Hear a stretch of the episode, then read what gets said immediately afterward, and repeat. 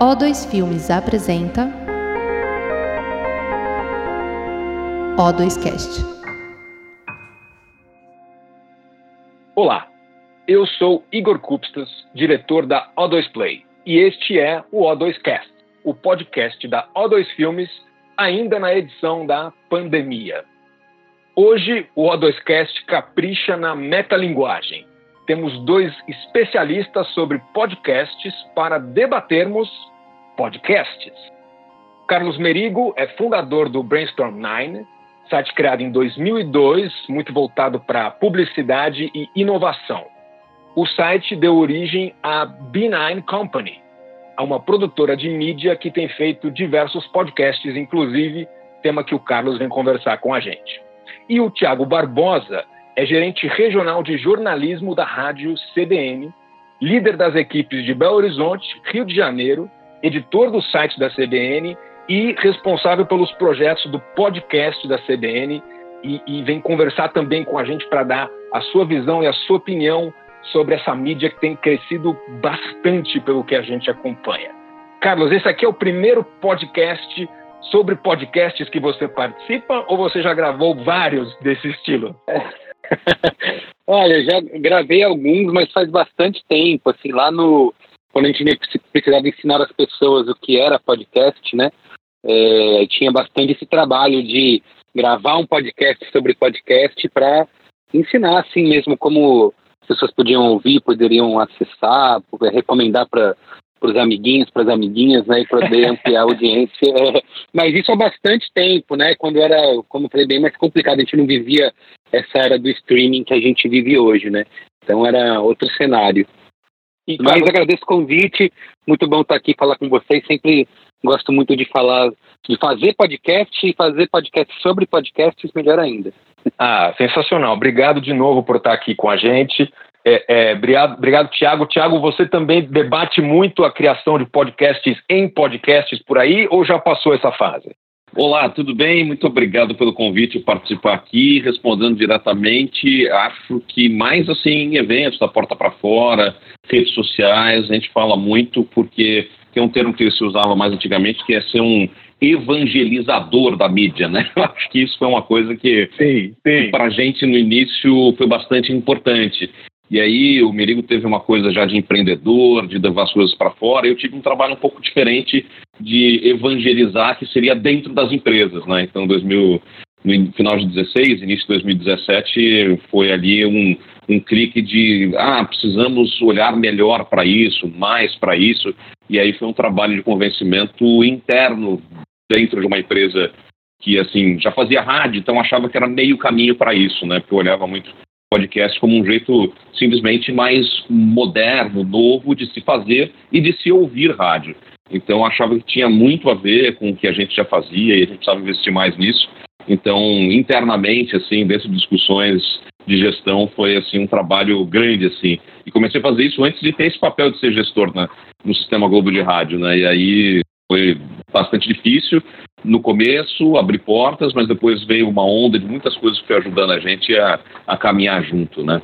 Tiago, eu vou pegar então esse gancho que você deu, porque você diz que o seu trabalho, quer dizer, a CBN então começa a olhar para o universo dos podcasts aí em torno de 2016, ou seja, quatro anos atrás. Mas e você particularmente? Quando é que você fez o seu primeiro podcast, ouviu ou entendeu esse termo? Só para a gente repetir um pouco o túnel do tempo, para quem conhece pouco a história do podcast, me ajuda a puxar o nosso ouvinte. Quando é que surge o termo e quando é que surge para você o podcast? É, eu, assim, eu vou puxar um pouco para trás, então, no tempo dentro do, da CBN, porque quando no iTunes começou a se disponibilizar podcast em 2004, se não me engano, aí o Merigo pode me corrigir, logo rapidamente em 2005, foi em abril de 2005, ou seja, já 15 anos atrás, a CBN percebeu que poderia pegar parte da sua programação e colocar em podcast. E aí o que a gente percebeu é o seguinte: a programação da CBN, às vezes muito diferente das nossas concorrentes de notícias All News, a gente tem muitos blocos, muitos quadrados, muitos momentos muito claros e marcados na programação da CBN. E aí a gente percebeu que, e aí é um termo que eu gosto de usar brincando, que a nossa programação era muito podcastable, a gente poderia transformá-la em podcast. E aí a gente começou a fazer isso lá atrás. A partir do momento que a ferramenta começou a ser disponibilizada, isso chegou para a gente, a gente começou a fazer isso. Então ali a gente teve um primeiro momento de começar a colocar essas coisas e criou internamente uma maneira de é, fazer, assim, a gente já cortava parte da programação e colocava no site. A gente passou a fazer parte dessa programação e colocar em podcast, usar esse canal de distribuição para a gente na época. E isso ficou meio adormecido até vir a onda é, mais forte dos Estados Unidos, principalmente em 2015, 2016. E no final de 2016, a gente conversando sobre o que faria em 2017, aí veio essa ideia de investir mais em podcast. E muitos assuntos, assim, programação da CBN é para um público muito amplo, né? A gente fala para o analfabeto, para o universitário, para o pobre, para o rico, para o novo, para o velho. E aí a gente tem a necessidade de que a programação seja mais mosaico, seja mais ampla, seja para alcançar todo mundo. E aí, logo de cara, a gente percebeu que poderia, e ali eu levantei muito a mão e falei, ó, vamos nos aprofundar em alguns assuntos que a gente sabe que o público da CBN é, tem muita aderência, e se aprofundar nesses assuntos. E um deles era carreira e negócio. Ele, numa reunião em 2016, olhando para 2017, a gente pensou, ah, vamos fazer, vamos chamar então o pessoal da HSM para fazer uma parceria, e aí a gente vai a fundo nesse assunto que é carreira e negócios, que a gente sabe que o público da CBN gosta muito por diversos produtos que a gente já tinha, como o quadro do Max Geringer, a, a entrevista aos sábados que o, o Barbeiro fazia e hoje o Milton Jung faz, então a gente sabia que tinha esse olhar. E aí deu muito certo. A partir daí que a gente começou a tentar fazer mais coisa, entendeu? Foi esse o, o nosso início. E aí, dando um depoimento muito pessoal de como eu comecei a ouvir mais podcast nessa época, é porque eu tive uma mudança de carreira. E eu trabalhava na Rádio CBN é, num horário que era meio maluco. Durante nove anos eu trabalhei entrando ou duas, ou três, ou quatro da manhã. Variava de acordo com a época ao longo de nove anos. É quando você muda radicalmente para o horário comercial, você fica com insônia.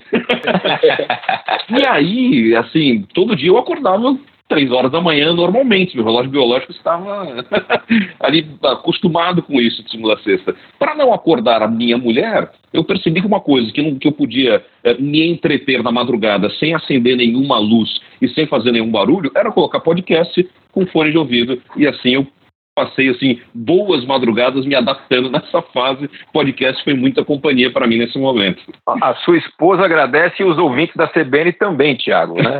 foi, foi em conjunto aí, que maravilha. E você, Merigo, me fala um pouquinho também desse túnel do tempo para você, porque o Brainstorm 9 é um site que também tem uma trajetória já uh, bastante longa uhum. e, e, e, e, eu imagino que, que essa mídia podcast tenha derivado um pouco da tua experiência digital, do, do site, mas quando que você pessoalmente teve esse primeiro contato com o termo podcast, com a produção de podcasts e entendeu que isso podia ser algo paralelo ao site e depois até mesmo uma produtora de fato, um produto da sua produtora? É, começa como o Thiago falou, né, lá em 2004, 2005, é, eu tinha, eu era sozinho ainda, né, dentro do, do B9, escrevendo basicamente, era só conteúdo em texto, né, e eu sentia bastante vontade de fazer algo que fosse audiovisual, né? É, sair do texto. O vídeo ainda era uma realidade muito distante, né? Naquela época não, não existia YouTube nem nada. É, né? Colocar um vídeo no... Produzir o vídeo já era difícil, botar na internet então era coisa de outro mundo, né? Era cenário de futurologia, assim, uhum. quase. E aí eu comecei a ouvir alguns podcasts, até alguns feitos por alguns amigos, como o Radar Pop, né, do Cris Dias e do Alexandre Maron, que até hoje participam do, do Braincast. É, eu vi também na época tinha sido lançado recentemente o, o Nerdcast, né, que acho que é um podcast de referência para o mercado brasileiro, que muita gente conheceu por ali. E aí eu resolvi fazer esse teste aí do. Porque eu gostava tanto, né, daquele. De carregar aquelas pessoas no meu ouvido. Acho que tem muito disso que o Thiago falou, de você colocar o podcast em algum momento da sua vida é, de consumo que, é, que se torna seu companheiro, né? Você está fazendo alguma outra coisa e o podcast está ali no ouvido conversando com você.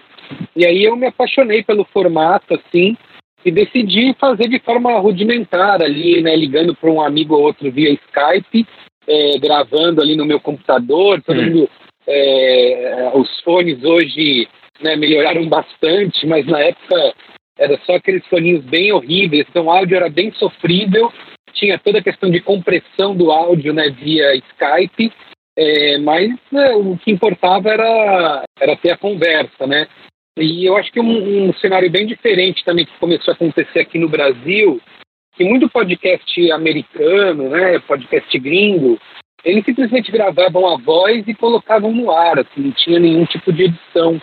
É, todas as falhas ficavam, né? Tava, é como se fizesse parte do formato mesmo. Mas aqui a gente é, convencionou ter um mínimo de edição para poder deixar a experiência mais agradável para o ouvinte, né? Então você edita a conversa para é, tirar eventuais pausas ou falhas de conexão, para inserir é, trilha sonora, né? Era uma coisa que também era incomum para os podcasts que vinham de fora.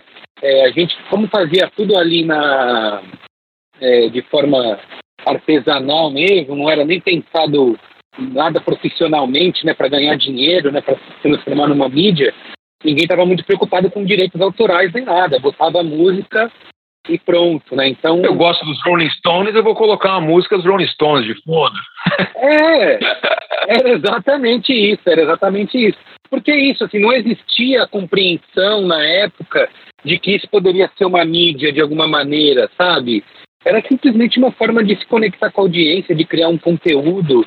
É, obviamente depois tudo isso mudou, né? Tudo se profissionalizou, mas nesse momento a, é, a intenção era essa, né? Poder é, criar, de compartilhar um conteúdo com a audiência que fosse é, além do texto, né? Quero que a maioria é, das pessoas estavam trabalhando ali, né? Ainda era uma era de áudio dos blogs, né?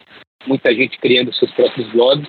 E aí o podcast vem como mais um formato onde poderia conseguir aquilo que nenhum texto é, consegue. Eu acho que nem vídeo consegue isso, tá? Que é esse grau de intimidade mesmo com as pessoas e de conexão, porque você tem no podcast um tempo, digamos, não ilimitado, vai, mas é, a, o tempo de atenção que a pessoa dá a um podcast é muito maior do que ela dá para um texto, é, para um vídeo ali. Então, eu gosto de chamar o podcast é, a mídia mais íntima que existe, assim, na minha visão. E aí fica fácil se apaixonar pelo formato e querer continuar criando. Né? Concordo plenamente com essa intimidade. pois é, e é interessante porque a gente tem até com, com o fone de ouvido, né? Então fica aquele teu companheiro de fone de ouvido, né? Ele está pertinho de você ali com a, com a mensagem. É interessante porque eu tenho me visto cada vez mais ouvindo podcasts, pensando sobre podcasts, recomendando podcasts, e, e, eu sinto que a, a, expressão que eu ouvi nos últimos dois anos também foi muito isso. Pô, eu comecei a ouvir podcasts, né? Você já ouviu aquele podcast? Nunca fui de ouvir podcast, mas teve um que eu gostei. Então, essa fase mais recente, nesses últimos anos, quatro, cinco anos, o que, que aconteceu? Acho que hoje a gente vive um fenômeno específico, que é a pandemia, a gente pode falar sobre ele, mas eu imagino que o ambiente do podcast tenha crescido muito nesses últimos quatro, cinco anos. Então, queria que você falasse um pouco primeiro, Tiago, e depois você, Merigo, mas o que, que aconteceu nesses últimos anos para a gente ver esse crescimento no universo dos podcasts? Bom, acho que o, o, boca a boca às vezes tem alguma curva de crescimento exponencial que é difícil a gente entender com precisão o porquê o boca a boca funcionou tanto, mas tem algumas coisas que são muito claras que ajudaram nesse impulso. Acho que o primeiro movimento forte é, no mundo inteiro foi quando a Apple colocou o aplicativo Podcasts direto na, quando você baixava o iOS, quando você ligava o celular. Então ele já estava com o ícone claro e muita gente despertou curiosidade e clicou lá para ver o que, que era isso, como funcionava, o que, que era esse aplicativo.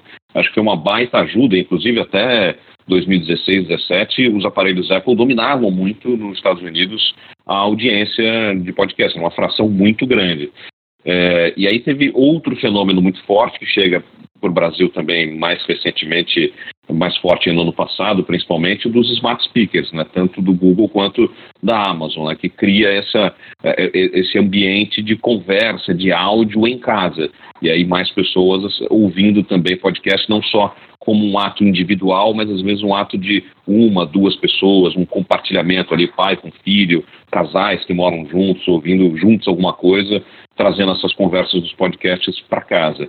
E também acho que produções muito bem feitas nos Estados Unidos que geraram grande repercussão e aí depois isso veio para o Brasil recentemente, as empresas aí, CBN começando ali lá atrás, já falando de podcast no ar desde 2005, e aí depois investindo mais em podcast e consequentemente falando mais disso no ar, e aí as outras empresas todas entrando, né? Então aí os três grandes jornais têm o seu podcast, por exemplo, muito inspirado no sucesso do The Daily, né, que aconteceu com o New York Times nos Estados Unidos, que hoje é super importante, como é, é uma base de investimento, uma das áreas que mais cresce dentro do jornal, o New York Times.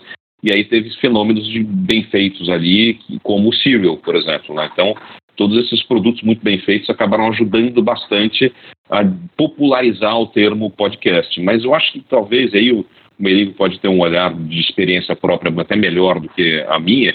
Eu acho que esse boca a boca em algum momento teve um crescimento exponencial, né? Não sei que momento o Nerdcast pulou para ter quase um milhão de downloads por semana, por exemplo, né? Teve isso aconteceu, acho que diante de todo o fenômeno das pessoas falando de podcast, esses produtos novos chegando, dessa tecnologia nova chegando e também das empresas embarcando nisso, né? E acho que lá atrás o, o íconezinho podcast nos celulares da Apple fez uma baita diferença. É, queria pegar o, o, gancho do Thiago que ele citou o Nerdcast, porque eu acho que o crescimento do Nerdcast de tantos outros que surgiram naquele período, até o próprio Braincast, né, que a gente começou a fazer em 2005, nunca teve uma grande explosão, né, um boom de audiência, vai crescendo devagarinho aos poucos, né? Acho que outros é, produtos, criações mais recentes devem ter experimentado esse crescimento muito grande, porque a audiência ampliou muito é, tem esses pontos que o Thiago falou e tem também um ponto de é, é, questão daqui é das produções, né? Pega uma produção como o Serial, por exemplo, que foi um hit, né? Acho que até hoje o maior hit de podcast, que fez com que o podcast fosse citado é, é, na, na, imprensa em geral. Isso ajudou também com que as pessoas se interessassem. Ah, ouvir a palavra podcast, deixa eu entender o que, que é isso mas acho que dá para a gente pegar até um pouco antes esse crescimento. É óbvio que a gente pode pegar ali 2018, né? 2019 são os principais anos aí, os tais anos do podcast no Brasil, como a gente costuma brincar. É, mas eu acho que começa com é, primeiro com o avanço da tecnologia, né? É, a democratização da conexão. Como eu falei antes, era um caminho bem tortuoso para você poder ouvir um podcast.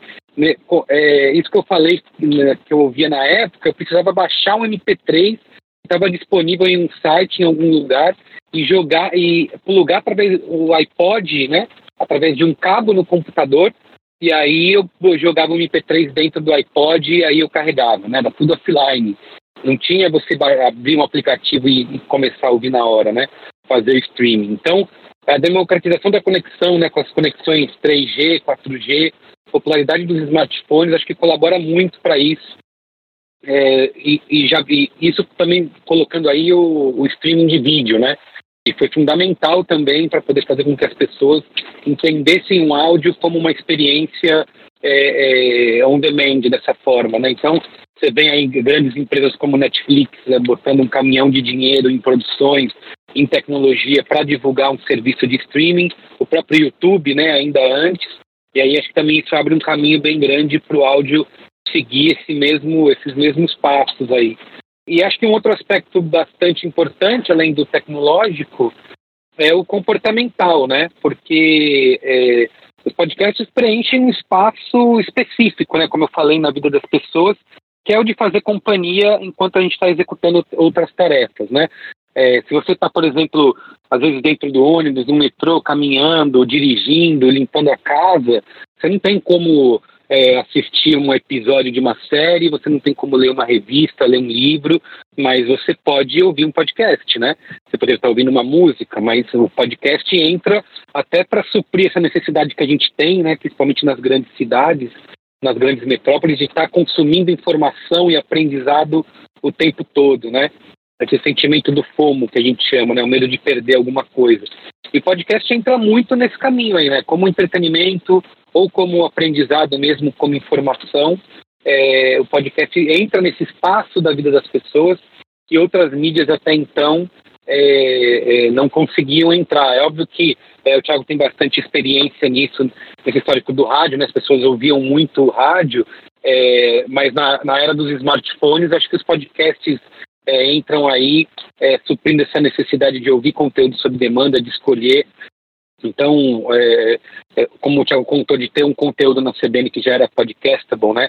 Tem tudo a ver, porque você tinha que, ah, eu queria ouvir a coluna do Kennedy Alencar, precisava esperar tocar das 6 horas da tarde e ligar o rádio para ouvir, né? Quando a CBN cria um feed separado para botar todas as colunas lá, eu, eu assino e sei quando entrar um conteúdo novo eu vou receber uma notificação e eu escuto quando eu quiser, né? Então acho que são alguns dos fatores aí que ajudaram é, o podcast crescer bastante, além óbvio né, disso que o Thiago falou de é, ter um grande frenesi na mídia aí com grandes produções que se transformaram em hit e outras empresas também entraram para produzir, começaram a falar de podcast, produzir podcast. Isso ajudou o ecossistema como um todo. É, vocês comentaram sobre podcasts de sucesso como o Nerdcast, com um milhão de downloads, chegou a bater um milhão de downloads. Eu queria, queria a ajuda de vocês para entender o que, que, é o sucesso, o que, que, é um blockbuster do mundo dos podcasts. A gente está falando de, de, que tipo de, de, quantidade de downloads, de streamings, e, e, como é que se monetiza isso, se é que se monetiza? Quais são os maiores hits americanos e brasileiros desse mundo? Quer responder, Merigo? Pode ser. Opa! acho que um, um, dos dois grandes sucessos está com você aí. é, eu acho que assim, se, se, a gente for pegar exemplos é, americanos, né, a gente tem alguns pontos fora da curva aí, como o próprio Serial, né, que na época é, divulgou que tinha atingido 5 milhões de downloads. O The Daily hoje é o que é o podcast diário do New York Times, ele é outro exemplo também muito fora é, do que a gente tem para o resto do cenário dos podcasts, porque é, foi divulgado recentemente que eles estão com 4 milhões de downloads por dia né, do, do podcast. É, só que eu acho que o dado que faz, é, que é vital aí, é que há um ano esse, esse número era de 2 milhões de downloads por dia. Eles dobraram né, no período de um ano aí a audiência do podcast, que hoje é o podcast mais ouvido do mundo. Né? No geral, a, a, audiência de podcasts, a gente tem um, 1% só dos podcasts tem mais do que 30 mil downloads por episódio, né? Então a gente tem uma audiência, que uma produção muito pulverizada de conteúdo, mas esses grandes é, é, hits, digamos assim, é, ainda representam muito pouco, né? Se você pegar até para um cenário comparado com televisão, né, que a gente está acostumado com uma audiência de TV ou de vídeo no YouTube, né, onde um milhão é, é considerado baixo, dependendo é, de quem está fazendo vídeo, é, para o podcast ainda é, é, menor ainda essa barra, né, porque, como eu falei, 1% dos podcasts do mundo tem mais que 30 mil downloads. Porque eu acho que tem essa, essa visão de criar conteúdos específicos para públicos públicos específicos, né? É, eu entendo que o mercado leva em consideração número de downloads, né, como grande parâmetro, né, para anunciar, para comprar mídia, mas eu acho que não é uma visão correta, né, no sentido de que, como eu falei, podcast é criar conexão, né? Então você pode ter um podcast que tem é, 5 mil downloads, mas ele vai estar falando com as 5 mil pessoas que você precisa falar, né? É um podcast sobre boliche, né? Mas 5 mil maiores fãs de boliches do Brasil estão ouvindo esse podcast. Então, não necessariamente é um número baixo, né? Uma marca que quer anunciar para um público que é fã de boliche, por exemplo, encontrou aí a, a mídia certa para isso, né? É, dentro do B9, a gente tem alguns, alguns hits, né? Que tem o Mamilos, com mais de um milhão de ouvintes é, por mês, tem o próprio Braincast também é, com quase isso, aí na casa dos 700, 800 mil, é, e como uma rede como um todo, a gente está batendo aí na casa dos 5 milhões de downloads por mês, né? Considerando todos os podcasts que a gente tem, são quase 20 no ar atualmente. Mas, de novo, gostaria de repetir que a gente não deveria levar o mercado não deveria levar só o número de downloads em consideração, né? É, para podcast, a gente tem um número que eu acho que é o santo graal do podcast, que para mim é a retenção do ouvinte, né? Porque a gente tem uma retenção enorme, né? Estou falando de um episódio, por exemplo, de duas horas, em que a média, né, as pessoas ouviram em média uma hora e quarenta desse conteúdo, né? Onde que outra mídia a gente tem uma retenção e um nível de atenção que esse? Talvez só no cinema, né? Onde a pessoa comprou ingresso para assistir um filme lá de duas horas, ela vai assistir um filme do início ao fim, né? Sei lá, no máximo uma ou duas pessoas vão sair no meio. Mas na TV não tem isso, né? É, é, você lê uma, uma revista, né? Você vai ler uma matéria, você para, depois você volta. Enfim, é, um vídeo no YouTube são vídeos curtos, onde a pessoa fica pulando de um vídeo para o outro, né? é, você carregar o áudio com você e ouvir ele quase sua totalidade ali prestando atenção, eu acho que é uma é, acho que só o podcast permite isso, né? Então acho que levaria essas outras métricas em consideração aí para o formato podcast. E acho que tem uma coisa aí que é, é difícil da gente medir também, que é o engajamento, né? Então, assim, isso é uma coisa que normalmente o mercado procura muito, é, o crescimento do engajamento e tal, uma participação, uma relação, quando a gente tem essa relação íntima com os podcasts, é, e isso tem um, um, valor para a gente, que normalmente trabalha com, com a mídia é, aberta para todo mundo, como eu disse na rádio, muito grande, assim, porque a gente percebe que é, os podcasts que a gente produz geram, assim, um número de contatos e troca de ideias é, com os apresentadores muito mais intensa do que no ar, né? No ar, às vezes, você está falando de uma coisa muito é, rapidinho ali, tal, assunto, opiniões mais genéricas, tal, mas a participação, assim, a troca direta entre os hosts, os entrevistados e aí o, o, os ouvintes é, é, muito mais profunda em, comparando podcast com a programação do ar, né? Isso é uma coisa que é, também é preciso levar em consideração, né? Porque aí você tem é, não só essa prova em métricas de retenção e etc. E aí, mas, mas como é muito mais rica e muito mais integrada essa relação. Então, o CBN Professional foi o primeiro podcast que a gente começou fazendo no início de 2017 a gente criou grupos de discussão no LinkedIn, no, no, Facebook, e que nem é aberto. Né? A gente vai selecionando um por um que, que entra, tem que responder questionário e tal. Então a gente cria ali várias pequenas comunidades em torno de cada um desses muitos podcasts de assuntos variados. Né? Acho que isso tem uma demonstração aí para a gente já de um sucesso, de uma relação com a marca, que é a marca CBN, que para a gente tem um valor enorme. Né? E, Tiago, eu queria até que você falasse um pouco mais sobre isso, porque eu gosto muito de rádio e, e, eu acho muito interessante como as rádios foram também é, a, se aprimorando na relação ao vivo com o ouvinte, com novas tecnologias. Né? É, é um recurso que, por exemplo, mais rádios pop usam muito, que é pedir que o ouvinte mande um recado de áudio por WhatsApp, por exemplo, né? E, e, aí rapidamente você tem a participação quase ao vivo ali do ouvinte, a troca de mensagens com ele em qualquer lugar. A rádio antes você era quase que fazia parte do manual da redação, de certa forma, você não usar expressões como veja ou olhe, enquanto que hoje você às vezes tem rádios que também estão ao vivo no YouTube com uma câmera, então você também olha, você gesticula. Então você tem essas tecnologias entrando no mundo da rádio, no ao vivo, mas o podcast ele te leva para um outro universo que é o do sob demanda.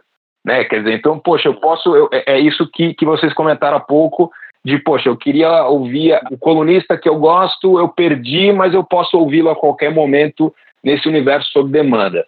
Então, como é que você vê é, uma, uma rádio como a CBN, que tem há tanto tempo essa cultura do ao vivo, como é que isso tem mudado a cultura da rádio nos últimos anos, essa, essa nova tecnologia e esse novo comportamental que vocês falaram, em relação a recursos como o WhatsApp e a esse recurso do sob demanda? a rádio aceitou isso tranquilamente também, de ter isso registrado para você ouvir a qualquer momento? E como é que ela se posiciona hoje? Né? Quer dizer, a gente vai ter cada vez mais conteúdo também pensado para ser consumido depois no sob demanda? É, eu acho que assim, são duas coisas, dois, dois jeitos de consumo de áudio bem diferentes, o ao vivo e o sob demanda. É, algumas coisas eu acho que cabem bem, outras a gente percebe que não cabem muito bem. É, então, assim, eu acho que olhar o ao vivo sempre vai ser assim um diferencial competitivo do que está acontecendo agora. É, e aí o que permite, a gente sabe que ao longo do dia tem uma programação diferente, é, tem momentos do dia que a pessoa é, consome coisas diferentes, mas a gente começou olhando o on demand como um serviço e hoje a gente olha como mais um canal de distribuição, é quase uma nova camada do rádio. Então, por isso que a gente decidiu fazer coisas específicas para quem está acompanhando a gente. Muito antes da flexibilização da Voz Brasil, por exemplo, a gente começou com um podcast que eu comecei fazendo em 2017, que era o Panorama CBN, que a gente tinha um material ao longo do dia de muita coisa que tinha acontecido E aí a gente achava que muitas vezes as pessoas queriam ter algo mais resumido, assim. Conta para mim rapidamente o que, que aconteceu, em vez de acompanhar longas entrevistas, longas discussões.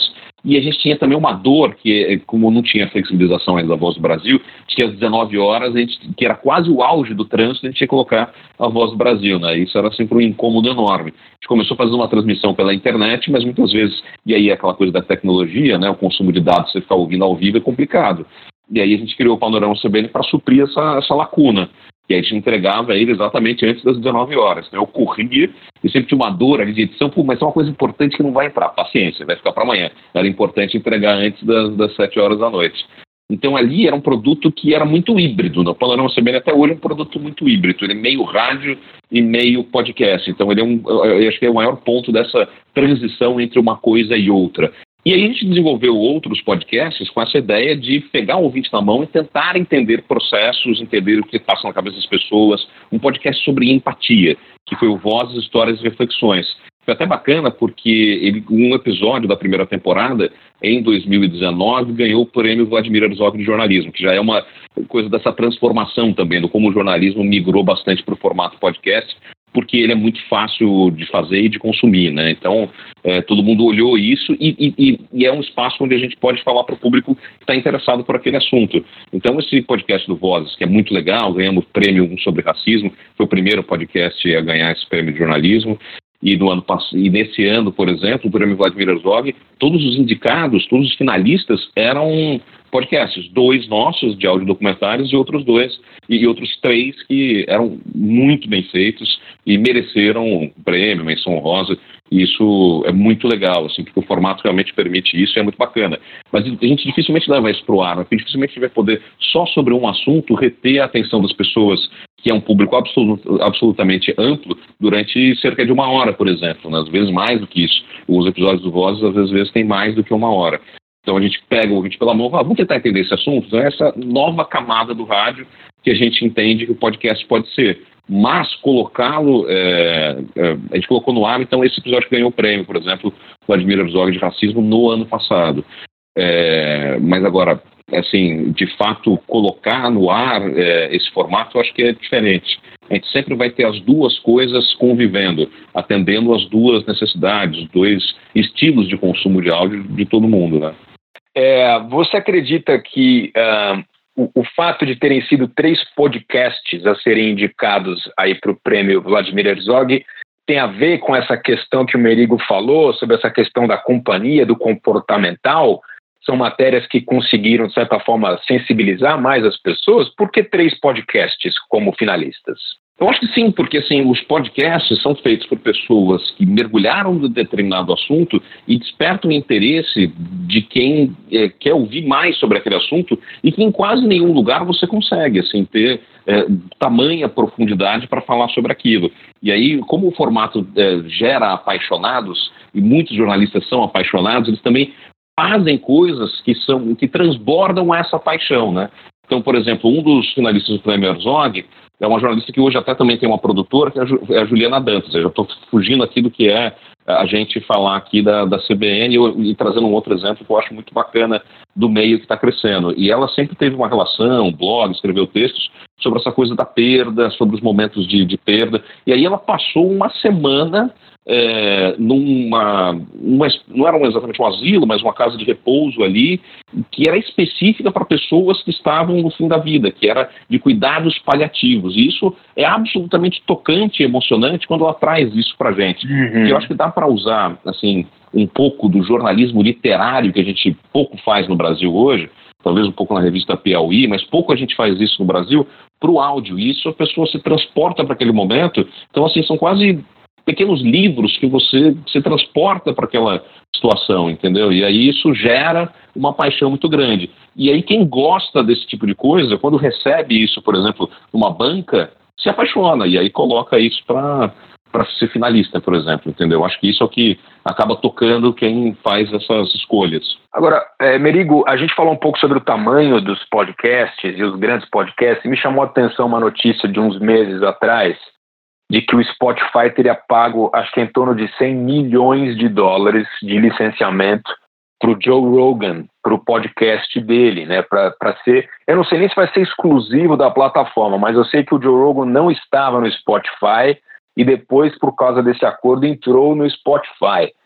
Para ajudar a entender, assim, pra, a gente aqui está num, num, num, podcast que fala muito do.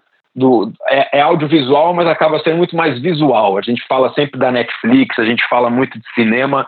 A Spotify hoje, ela está virando uma Netflix do podcast. Quer dizer, como é que você vê esse grande acordo do Joe Rogan e esse universo de licenciamentos e plataformas?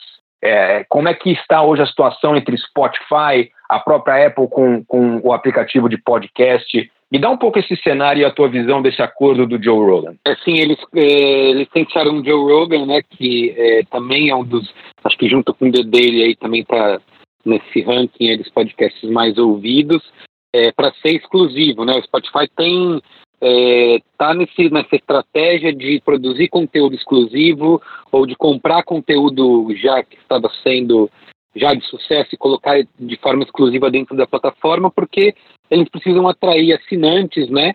É, é, e trocar o que eles gastam hoje com direitos autorais de música, né? Cada vez que você ouve música lá, eles precisam pagar para alguém trocar, não trocar, né, mas fazer com que essa audiência que escuta música também passe a ouvir mais podcasts e eles possam transformar isso é, é, num, num, negócio, né, numa mídia, como eles fizeram também, acho que semana passada, retrasada, compraram a Megafone, que é uma das maiores plataformas de é, hospedagem de podcast e veiculação de mídia programática em áudio, né?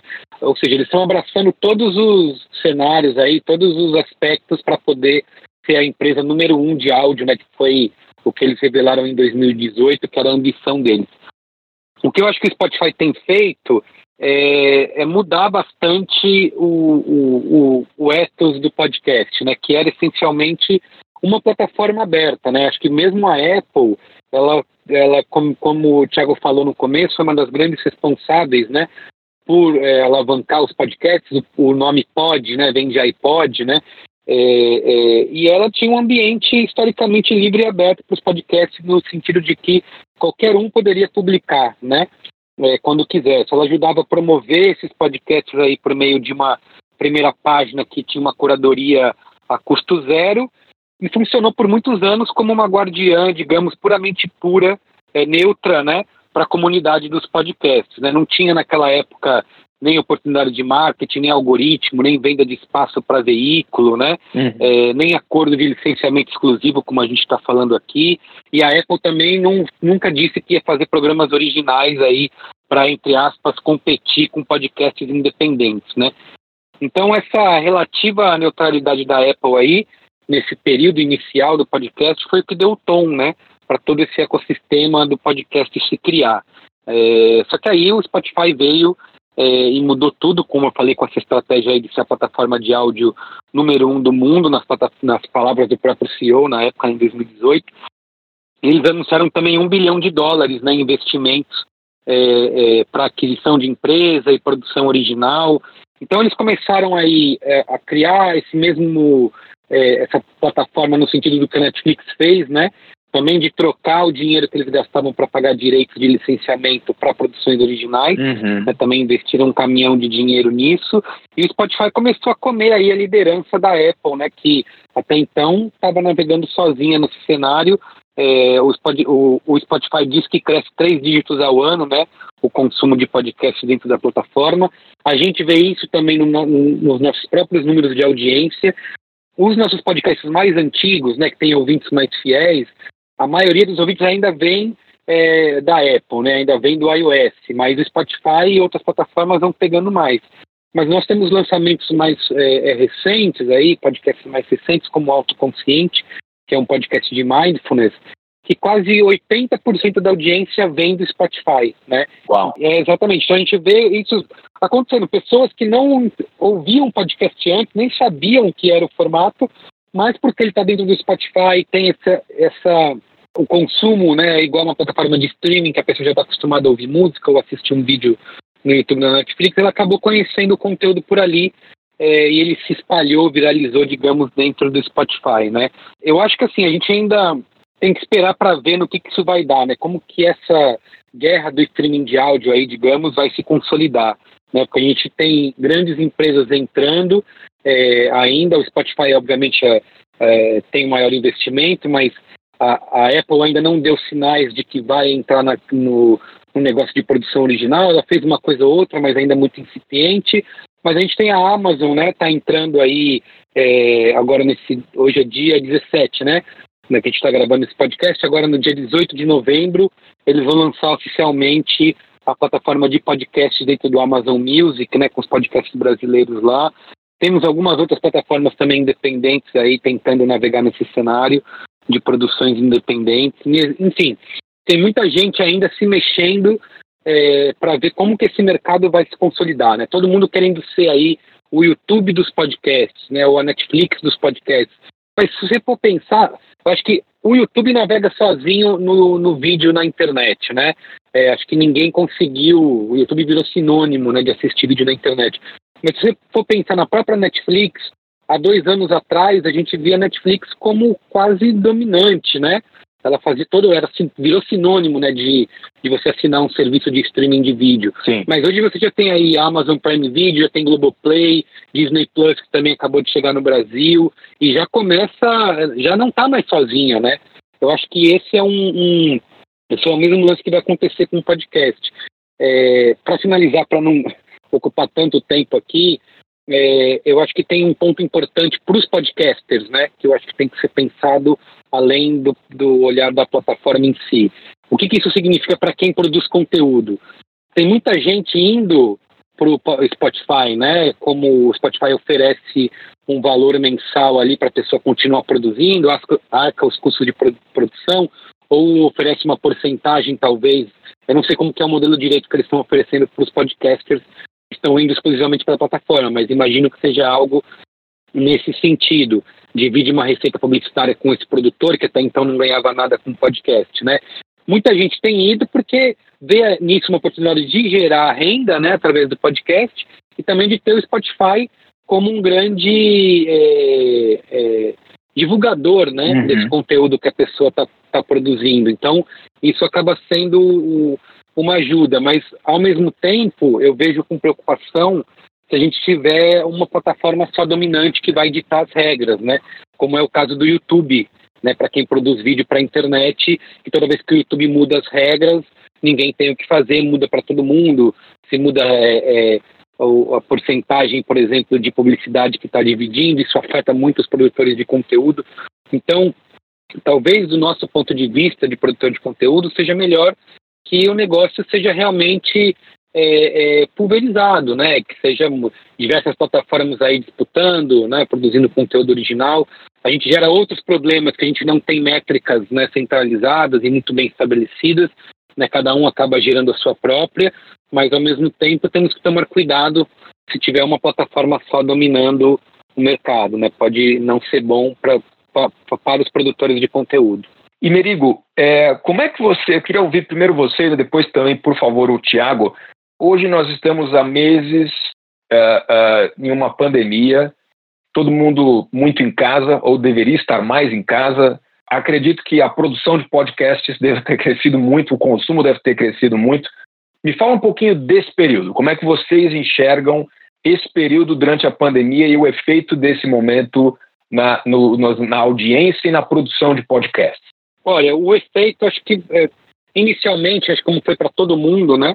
é, para todos os mercados ele foi negativo, né, no sentido é, tanto de investimento como de audiência, né, porque é, é a gente vinha num ano onde a previsão até da própria IAB era que os podcasts iam atingir um bilhão né, de receita no mundo, eles inclusive mudaram esse, esse, esse número, caiu um pouquinho, esse um bilhão ficou para o ano que vem, para 2021, porque anunciantes seguraram as verbas, a gente tinha, por exemplo, campanhas vendidas que foram adiadas, até por conta de mensagem, né? A gente tinha campanhas que convidavam as pessoas para irem até as lojas, né? Então, em, em pandemia isso não fazia sentido, então foram campanhas que foram adiadas para ir para o ar. Para a audiência também afetou, porque grande parte da audiência, como eu falei, está consumindo podcast fazendo outra coisa, né? Está em trânsito, está tá dentro do ônibus, está dentro do metrô, é, ou está no trabalho, né?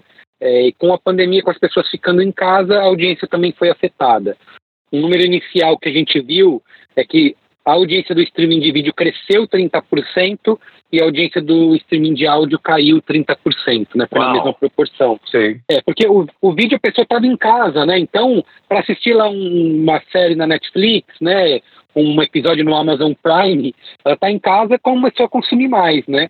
E como ela parou de se locomover, essa, essa audiência caiu inicialmente. Mas Ou seja, isso, foi... isso, demonstra um bocado como o consumo de podcast realmente está muito ligado à, à questão de, de, de locomoção. É, de tá hábito, em... né? Eu diria de hábito, né? Isso. Bastante. Sei, sei. Depois, quando as pessoas foram se acostumando a estar em casa, né? A audiência foi de novo começando a subir né, a pessoa estava também limpando a casa, né? Começou a cuidar mais de casa, uhum. começou a inserir o podcast mais nesse momento da vida e a audiência começa a retomar. É, já estamos de novo no mesmo patamar de antes da pandemia. O que é muito bom para os podcasts é o sentido da produção, né? Eu sei que é, vocês são é, referência né, no Brasil em produção de vídeo, é, e como produtora de vídeo, imagino que vocês devem ter sido bastante afetados, né? Ah, para as gravações, não dá mais para ir para o estúdio, é, vamos ter que repensar como fazer. Para o caso do áudio, é, foi assim quase um plug and play, digamos assim, né? A gente gostava muito de gravar em estúdio, né, com todo mundo presente, mas para você passar a gravar em áudio em, de forma remota, que a gente até já fazia de algum, em alguns programas antes, foi é, de foi feito de um dia para o outro, né? não afetou a produção de podcast. A gente continua produzindo do jeito que produzia, até fazendo mais, né? Alguns podcasts nossos, cara, uma vez por semana passou a ser duas vezes por semana, porque a gente sentiu a necessidade de estar mais presente, né, na vida das pessoas com conteúdo naquele momento. É, então isso, isso é um lado positivo para o podcast, né? Como ele só demanda, como a gente está fazendo aqui nesse momento, né, só uma ligação, né, para algum aplicativo é, qualquer de, de streaming, né, de conferência e um bom fone de ouvido e microfone, a gente continua produzindo normalmente.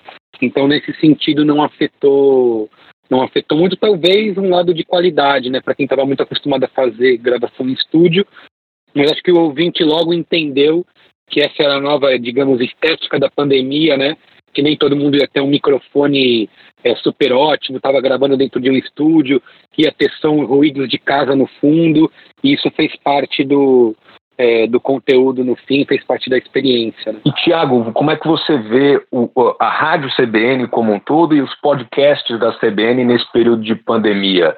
As pessoas têm procurado mais os, os, os programas gravados? É, é, como é que mudou a audiência, a relação da audiência com vocês durante esse período? Eu acho que a minha visão é uma visão muito parecida com a visão do Merigo, principalmente porque, assim, de fato a gente perde um pouco as pessoas que tinham o hábito de ouvir a programação de podcasts e tal em deslocamento, né, no seu na, no momento de, de, mobilidade ali, quem tinha esse hábito, mas percebeu também que assim quem é, quem tinha o hábito de ouvir em casa, obviamente na pandemia, passou a ouvir mais, né? Então ouviu mais podcasts, ouviu mais é, tempo. Então isso fez. É, é claro que, que uma coisa não compensou a outra. Realmente a gente teve uma perda ali, é, mais ou menos no meio da pandemia, porque os nossos podcasts que eram de que eram que são muito mais ligados ao noticiário, de avaliação, de ouvir especialistas e tal, eles dispararam de audiência em março e abril pela demanda das pessoas por informação. E aí depois isso caiu bastante por causa da, da mesmice, né? Que não, uma grande novidade vai ter daqui a pouco quando tiver uma vacina, né? Então essa mesmice do noticiário acabou depois baixando bastante a audiência, que vem sendo retomada aí nos últimos dois meses com essa aparente normalidade, que agora a gente não sabe se vai mudar de novo com crescimento de casos e tal, então a gente vai ficar de olho no que acontece lá fora, mas é, esse movimento foi de audiência foi muito claro durante a pandemia, uma explosão de interesse nos primeiros 30 dias e aí depois uma, uma queda bem forte e aí agora uma retomada mais, mais lenta, mais gradual, né? Mas aquilo assim, mas, é, mas ainda assim algo agora já para os meses de outubro e, setembro comparado ao que era 2019 um pouco acima ainda, né? Quer dizer, o crescimento continua acontecendo, né? Isso, exatamente. Nesses meses já, já, já retomou bastante e acho que pegando esse gancho do Tiago, é, a CBN, óbvio, se beneficia muito nesse sentido, porque está produzindo né, notícia ali no calor do momento e as pessoas vão estar procurando esse tipo de conteúdo na hora, né? A gente viu é, na, no nossos, nos nossos conteúdos, é uma, naquele primeiro momento da pandemia, né, quando todo mundo queria saber, quando a gente fez alguns conteúdos relacionados, né, é, é, à pandemia, né, para falar de pandemia, como isso afetava a vida das pessoas, o trabalho, o home office, enfim, esses conteúdos também explodiam em audiência, mas o que caía de conteúdo era, ou de audiência, eram os conteúdos que eram mais ligados a entretenimento, né, as pessoas não estavam, estava todo mundo preocupado, né, ninguém estava afim de se divertir ali naquela. Depois isso vai mudando, né? A gente vê justamente a, a, a essa onda aí, é, como o Thiago falou, as pessoas cansam, né? De ficar ouvindo de pandemia, estou de saco cheio, não aguento mais, preciso espairecer. Então, os conteúdos relacionados à pandemia, mais sérios, começam a ter menos interesse e os conteúdos mais ligados a entretenimento, né, a comportamento, diversão, começam a subir novamente e, e, e, a audiência começa a retomar o patamar inicial do início do ano. Então a gente viu bastante esse movimento acontecendo nessas ondas aí. Mas vocês conseguem identificar se existe um novo ouvinte do podcast, quer dizer, as pessoas, devido à pandemia, começaram a experimentar mais esse universo? Isso em particular, vocês conseguem identificar isso no algoritmo de vocês, no, no Analytics de vocês? Eu acho que a gente tem um grupo de pessoas que vão, vão se renovando, né? Sempre com novidades. A gente tem alguns podcasts aí, quando a gente falou das plataformas, e aí eu, super concordo com o Merigo, que quanto mais plataformas, melhor para a gente como produtores, não ficar ligados a um, a um lugar só. A gente percebe que em alguns, algumas plataformas e outras tem algum se desperta algum interesse, alguma novidade e tal.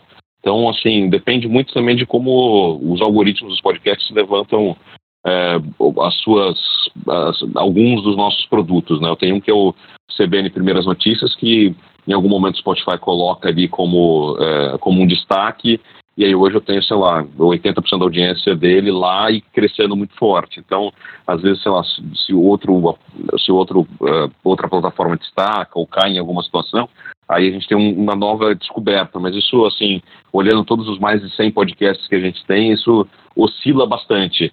No total, dá para dizer que, sim, continuamos crescendo e com novos ouvintes. Mas acho que também tem, tem muito produto novo acontecendo. Então, um ou outro a gente acaba perdendo também de, de audiência aí, porque também tem muita coisa bacana para ouvir, né? A gente entra numa, numa, numa, numa possibilidade ali, numa, numa briga por atenção quando está todo mundo em casa, um pouco maior, né? Com outras coisas, exatamente também, por exemplo, com todas essas ofertas de streaming, como o Merigo falou também, né? E uma notícia também que deu que falar no nosso mundo, né? Mundo das produtoras, é de que um podcast brasileiro ia virar série. Então, o podcast O Caso Evandro vai virar uma série eu sei que já tem outros podcasts que estão mais ou menos nesse caminho.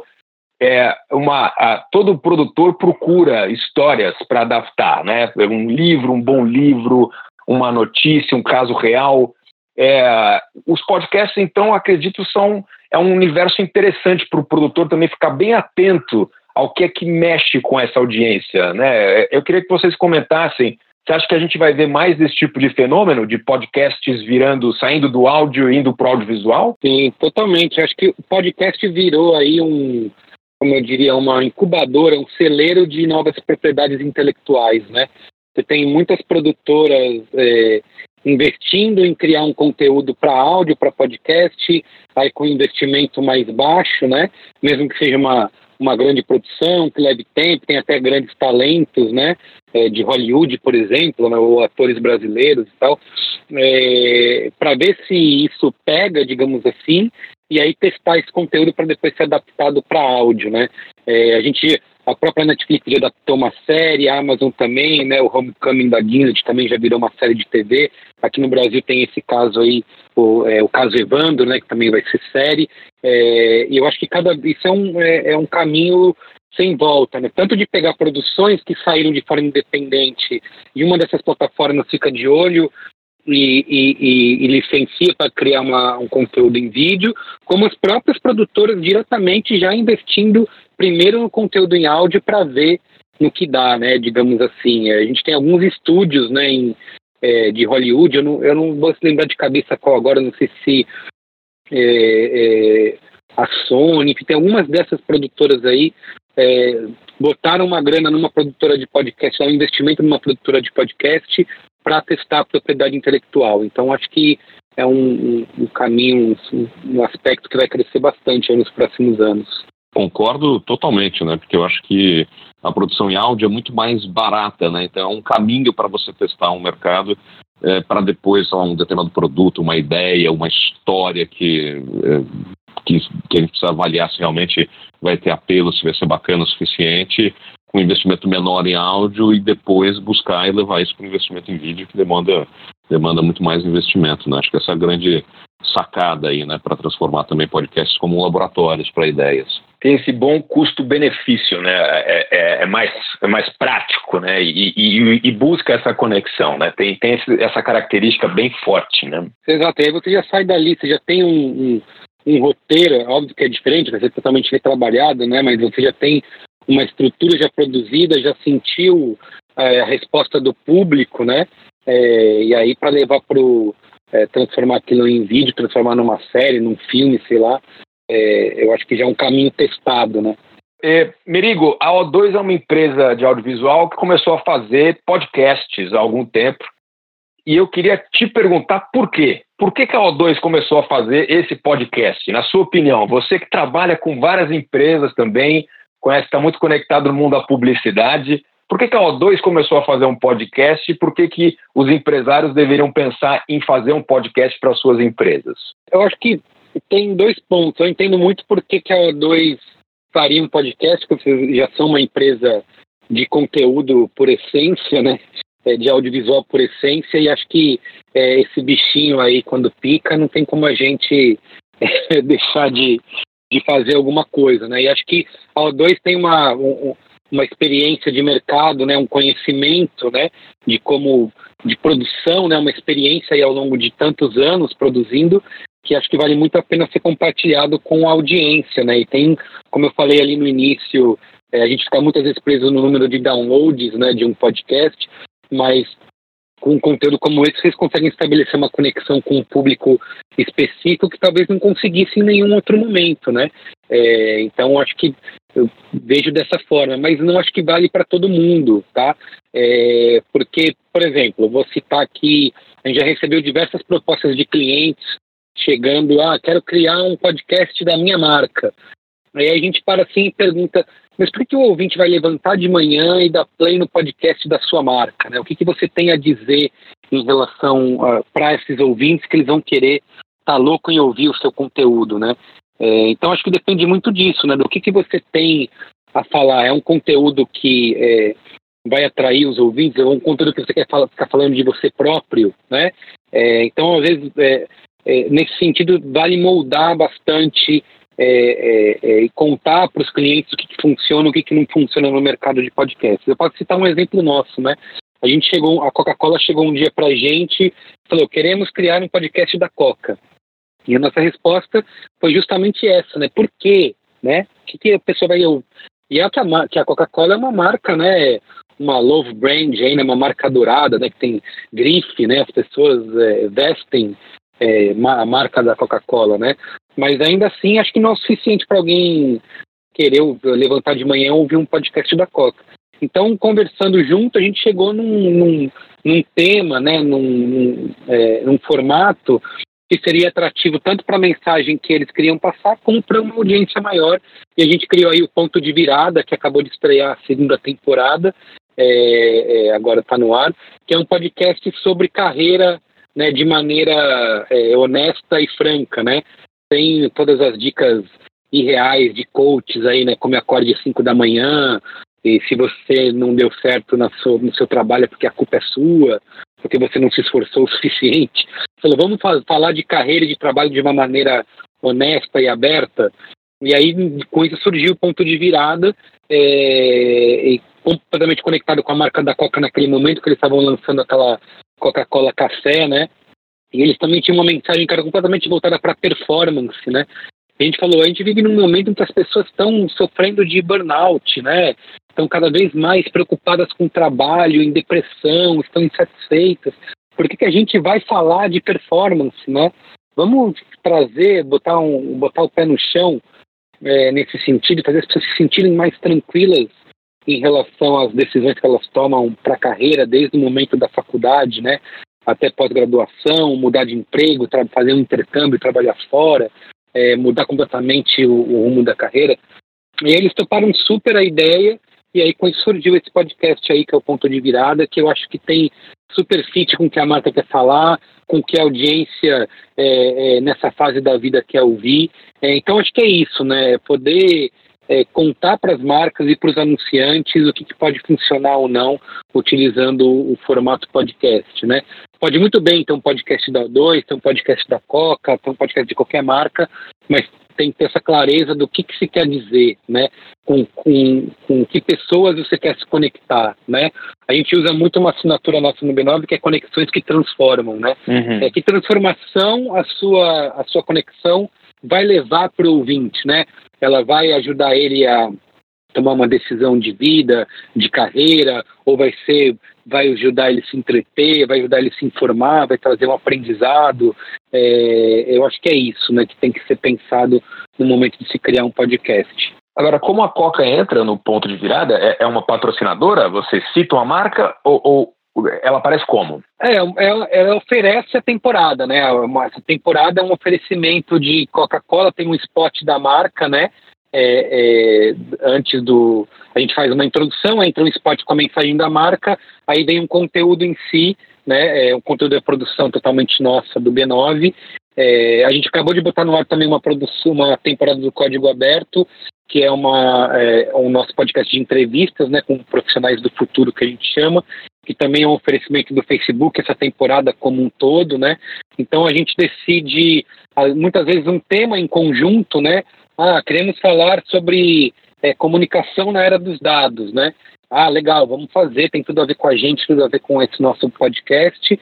E aí a gente seleciona né, aí a, a quatro mãos é, quais serão os convidados de, dessa temporada e produz esse conteúdo em parceria, né? É, a gente também produz outros podcasts nossos, né, como o próprio Braincast, a gente faz episódios temáticos, né, é, em parceria com o anunciante, onde a gente define juntos uma pauta que o anunciante queira levantar e que tem a ver com a gente, com o nosso público. E a gente cria, por exemplo, a gente fez é, no começo desse ano um podcast junto com a Mil, que era como a tecnologia afeta a nossa saúde mental, né? É, que é uma pauta que tem tudo a ver com a gente, com a nossa audiência, a gente criou em parceria. É, a gente fez também recentemente, junto com a Amazon, para o Prime Video, filmes e séries, né, produções é, políticas né, da cultura pop para divulgar o, a, o filme do Borá, né? Então, até falei, eu brinquei isso, eu encontrei com o Thiago esses dias num evento, até brinquei com ele que o melhor cenário para a gente são aqueles conteúdos que a gente faria até de graça, né? É conta para anunciante. não conta isso para anunciante, não deixa ele saber, mas quando ele chega com a ideia, com a proposta de pauta, fala, caramba, isso, perfeito, a gente faz, claro, vamos fazer, porque são conteúdos tão bons que nem precisaria pagar a gente, mas é, é, é, é, esse trabalho a quatro mãos mesmo, né? acho que funciona bastante para a gente.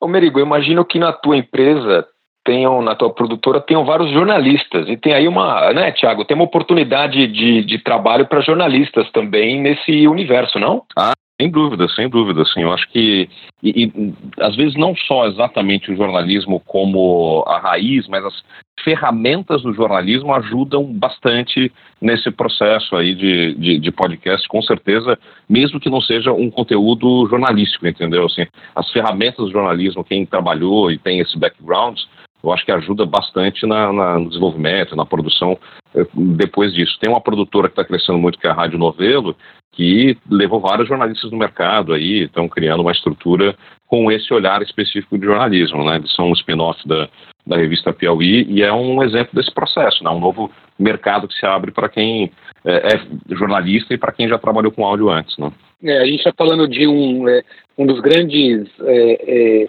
gêneros dos podcasts são os true crimes, né? Os podcasts de documentário, e isso exige é, um trabalho profissional de jornalista, né, de apuração, né, de reportagem, que até então os podcasts não estavam acostumados, né? É, e agora quando você vai entrar nesses temas é, mais sérios, que exigem realmente a apuração jornalística, é essencial e tem é, o lado de que a gente vivia é, ou vive, vive ainda, né, o jornalismo em crise de formato, né, você pega o New York Times, né, ah, ninguém mais está comprando papel, né, lendo o jornal em papel, a audiência precisa migrar para o digital. Eles estavam fazendo isso muito bem, né, e acho que é um dos grandes exemplos do mundo de o jornal que migrou do papel, do físico para o digital, para ter anunciantes, né, ainda mais nessa época de crescimento do autoritarismo. Né? Então, quando o Trump vai lá e fala mal do New York Times, a audiência, o número de assinantes dispara. Né? Então, teve, teve esse caminho. E aí você pega um formato como podcast, né, que você pega, você pensa nisso hoje, né? O podcast mais ouvido do mundo é um podcast de uma empresa centenária, né? Como o New York Times, é, é, encontrou aí numa, numa nova mídia, né, um dos grandes produtos de, jornalismo para eles e numa grande mídia, né, publicitária também, né. Então, é, no início, lá em 2017, quando o Daily começou, muitas vezes eles colocavam é, como spot publicitário, e acho que fazem isso até hoje, ah, não tem propaganda naquele dia. Aí eles colocam, é, se você gosta desse podcast, para que ele continue existindo, assine o New York Times. E eles Exato. perceberam lá que toda vez que eles colocavam esse spot, aquele dia quebrava recorde de assinatura. né? Então, você vê, essa conexão aí, jornalismo e podcast, ela é essencial e, e é essencial para o crescimento e, e diversi, diversidade da mídia, né? De, de formatos, de conteúdo, né? De profundidade, né? Eu acho que é, podcast ainda vai trazer muito jornalista aí de grandes veículos para produzir podcast e grandes veículos, né, também produzindo seus próprios podcasts com, com os jornalistas da casa, né? A própria Folha de São Paulo aqui no Brasil é um exemplo disso, né? Com o Café da Manhã. E eu comecei esse podcast com uma pergunta mais tradicional para falar da origem do podcast, vocês. Eu vou fechá-la com uma pergunta bem tradicional também, que vocês devem ouvir direto mas eu, eu, queria muito entender isso com vocês, que são especialistas no assunto, e dar uma boa dica para os nossos ouvintes. Como é que se produz um bom podcast, Thiago? Você precisa da estrutura da CBN para fazer um podcast legal? Ou basta que você tenha um iPhone, um celular hoje em dia? E, e, e além da tecnologia, quer dizer, o que, que você precisa para ter um bom podcast? Porque não é só gravar, você tem que ter algo a dizer, né? Como é que você estrutura a, a, a, tua linha editorial? Quer dizer, quais, como é que você. É a tua visão, a visão do Tiago em relação a como que uma pessoa vai construir um podcast bacana e, e, e tentar crescer né, nesse caminho que está surgindo tão forte para algumas pessoas hoje? Eu acho que, em primeiro lugar, o que a pessoa mais precisa ter para fazer um bom podcast é paixão. Isso é o fundamental, assim. E, e aí ela precisa entender do que, que é pelo que ela é apaixonada, o que desperta paixão, vontade de fazer as coisas nela e identificar um público para quem ela quer falar, diante dessas paixões e vontades. Pode ser a coisa mais óbvia ou a coisa mais fora da curva possível que ela tenha na cabeça. Eu acho que assim, quando a gente fala de noticiário diário, essas coisas, eu acho que eu deixaria isso para realmente para as grandes empresas tentarem quebrar a cabeça com isso. Mas assim, para quem quer individualmente apostar em alguma coisa, eu iria em algum nicho, em algum assunto pelo qual a pessoa seja apaixonada e tenha uma rede de contatos. Isso no começo vai ser fundamental. E aí eu acho que assim, a partir dessa paixão, dessa vontade de, de, conhecer muito profundamente, ou estudar muito, ler muito, ou gostar muito de alguma coisa, ela pode a partir daí tentar produzir de uma maneira muito simples. Então, no começo, ela vai errar. Isso que é interessante no podcast. Você eh, tenta e depois corrige para depois. E isso a gente vai transformando ao longo do tempo. E tem bastante perseverança, porque você não constrói um público de uma hora para outra. Né? A persistência ali, a continuidade é o que vai fazer com que, de fato, você construa um público para ouvir aquilo que você quer dizer, né? E aí é, o investimento pode se começar barato e depois ir melhorando com o tempo, mas hoje com, só com um iPhone realmente você já consegue fazer muita coisa. Com um bom celular, né? não só o iPhone. É que o iPhone às vezes tem algumas conexões que facilitam é, de, de, de, equipamentos que rapidamente você tem uma qualidade muito alta. Mas é, tem várias, é, vários produtos aí, vários microfones de médio preço que fazem com que, sei lá, com menos de, de mil reais e um bom celular a pessoa consiga começar a fazer um podcast legal. Merigo, você quer deixar uma dica também para quem quer produzir um bom podcast? Olha, concordo completamente com o que o Thiago falou. Acho que a maioria dos podcasts né, começaram com isso, com uma, com uma paixão, uma vontade de compartilhar um assunto que, você, que a pessoa gosta muito. É, e geralmente gravando, como eu falei na, na época, né, no, no Skype, num foninho bem ruim. e começou assim, né? E, e dá para ter o. É, obviamente todo mundo quer ter um mínimo de profissionalismo, né? Ainda mais nos, nos dias de hoje, né? É, cada vez mais com fones melhores, melhores conexões, melhores conteúdos. É, é, mas tem, tem o meio do caminho, né? Como o Thiago falou, você não precisa estar exatamente num estúdio, dá para você ter um bom microfone de mesa aí conectado num gravador, é, num ambiente adequado, né? Sem, sem ter ruído, que, sem ter reverberação, que isso já faz uma, uma grande mágica, né? É, para o seu conteúdo. O que eu é, deixaria de dica, além disso, é você valorizar o tempo do seu ouvinte, né? A pessoa que doou o tempo dela, né, para você, para dar o play e ouvir você falar, é, acho que você tem que ter, ela deu ter essa generosidade, digamos assim, de doar o, o tempo tão curto para ouvir um conteúdo seu. Então você tem que valorizar isso no sentido de ter é, é, uma boa preparação, né, de ter, não digo nem de um, não precisa ser um roteiro, mas você está é, bem preparado naquilo que você quer falar, né, é, ser direto, de repente fazer uma, uma edição que valorize é, é, o, o, conteúdo que você está produzindo, né? Tentar, se você puder, é, é, eu acho que nem todo mundo tem um conhecimento de edição, é óbvio, mas tem muitos softwares hoje cada vez mais fáceis de você poder editar, editar direto no celular. Algumas plataformas, né, o próprio a, aquele Anchor, que é do Spotify, né, que é uma plataforma grátis de hospedagem de podcast, também permite que você faça mínimas edições ali, de inserir uma trilha sonora, de inserir um, um efeito, um insert. Acho que tudo isso você vai evoluindo aos poucos e melhorando o seu conteúdo para valorizar cada vez mais e respeitar o tempo do seu ouvinte. Bom, Tiago Barbosa e Carlos Merigo, eu queria agradecer de novo demais a presença de vocês aqui para falar com a gente no O2Cast sobre podcasts. Obrigado de mesmo. E queria deixar, enfim, aberto aqui se vocês quiserem deixar uma dica ou, ou, ou um último oi para o nosso ouvinte, como é que a gente segue vocês, é, é, agora é hora de, de vender o peixe para essa galera. Claro, assim, primeiro agradecer bastante para quem ouviu até aqui, fico muito feliz de compartilhar conhecimento, aproveitei para aprender também com o Merigo, que acho que é muito mais especialista que eu, desbravador, pioneiro desse universo, quem eu admiro bastante. E aí também dizer o seguinte, cara, assim, fuça, pega com todos os aplicativos de podcast vai ouvir, porque tem muita coisa boa sendo feita feita no Brasil. Acho que isso sempre é muito inspirador para que a gente possa fazer outras coisas e não só outros podcasts, fazer qualquer outra coisa nesse universo audiovisual. Certamente tem muita inspiração nos podcasts que a gente vem fazendo por aí. E ali na CBN eu sempre coloco ali, tem os nossos especiais, tem o, o Vozes, que é um podcast de é, que a gente tratou de muitos temas diferentes até hoje, que com certeza pode ser inspiração para muita coisa, para muita gente. E um grande abraço aí para todo mundo. Obrigado pelo convite. Ah, também queria agradecer aí o convite, agradecer ao pessoal da O2, Igor, mais uma vez ao Thiago, sempre um prazer conversar com você. Já a segunda vez que a gente se encontra aí em menos de, de um mês, né? Exato. para falar sobre podcast. É sempre muito bom conversar sobre o assunto e convidar para o ouvinte conhecer os nossos podcasts lá do B9 pode acessar podcasts.b9.com.br, que tem tudo lá, dá para ouvir diretamente na página, para conhecer.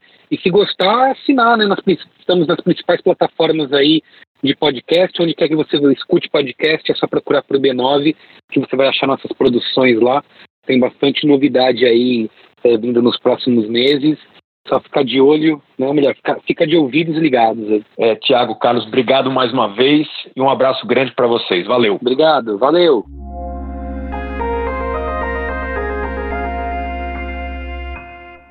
Esse foi o O2Cast, com episódios publicados semanalmente. Siga a O2 nas redes sociais para saber mais. Até a próxima!